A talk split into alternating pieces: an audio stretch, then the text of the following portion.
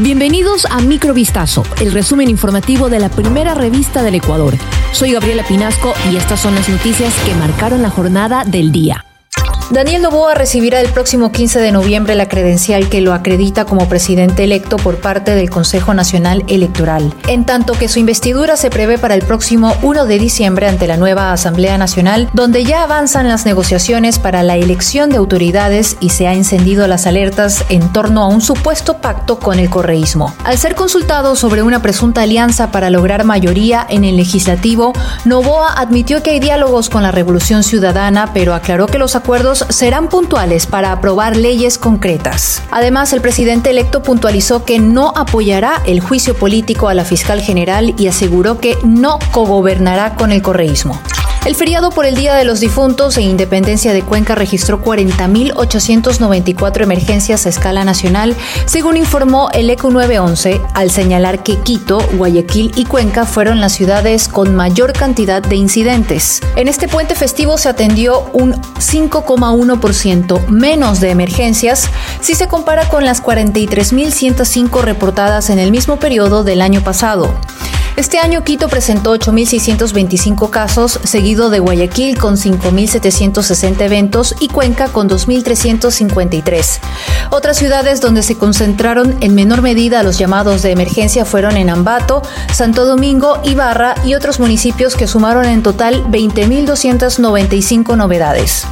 Un asesinato múltiple bajo la modalidad de sicariato se registró la noche del domingo 5 de noviembre en el cantón Las Naves, en la provincia de Bolívar. El hecho violento que ha puesto en zozobra a los habitantes de esta localidad dejó cinco fallecidos, entre ellos cinco hombres de entre 19 y 38 años, así como un herido. Según versiones preliminares, unos sujetos fuertemente armados llegaron en un vehículo y abrieron fuego contra un grupo de personas que estaban reunidas en un billar. Por medio de un acto urgente, la Fiscalía General del Estado dispuso la realización de diligencias en torno a la muerte de estas cinco personas. Nueve personas fueron llamadas a juicio por presunto terrorismo. Los procesados habrían participado en ataques con explosivos en varias unidades de policía comunitaria, gasolineras y locales comerciales de Durán en la provincia del Guayas. Los incidentes ocurrieron durante los primeros días de noviembre del 2022 y causaron la muerte de dos policías. La Fiscalía inició de oficio un proceso investigativo tras los atentados con explosivos a diferentes unidades policiales y locales comerciales. A través de fuentes humanas y el registro de cámaras de video de seguridad, se obtuvo información para solicitar el allanamiento de varios inmuebles y la detención de nueve personas que habrían participado en el hecho. En operativos realizados la madrugada del 24 de enero de 2023 en varios sectores de este cantón y al interior del centro penitenciario de Guayaquil, se logró detener a los ahora procesados.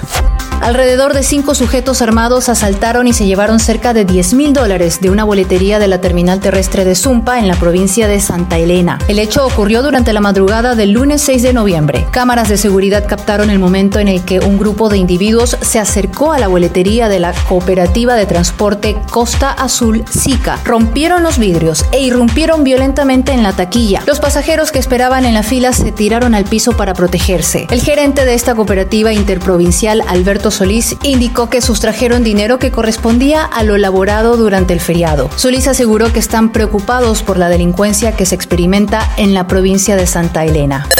Esto fue Microvistazo, el resumen informativo de la primera revista del Ecuador. Volvemos mañana con más. Sigan pendientes a vistazo.com y a nuestras redes sociales.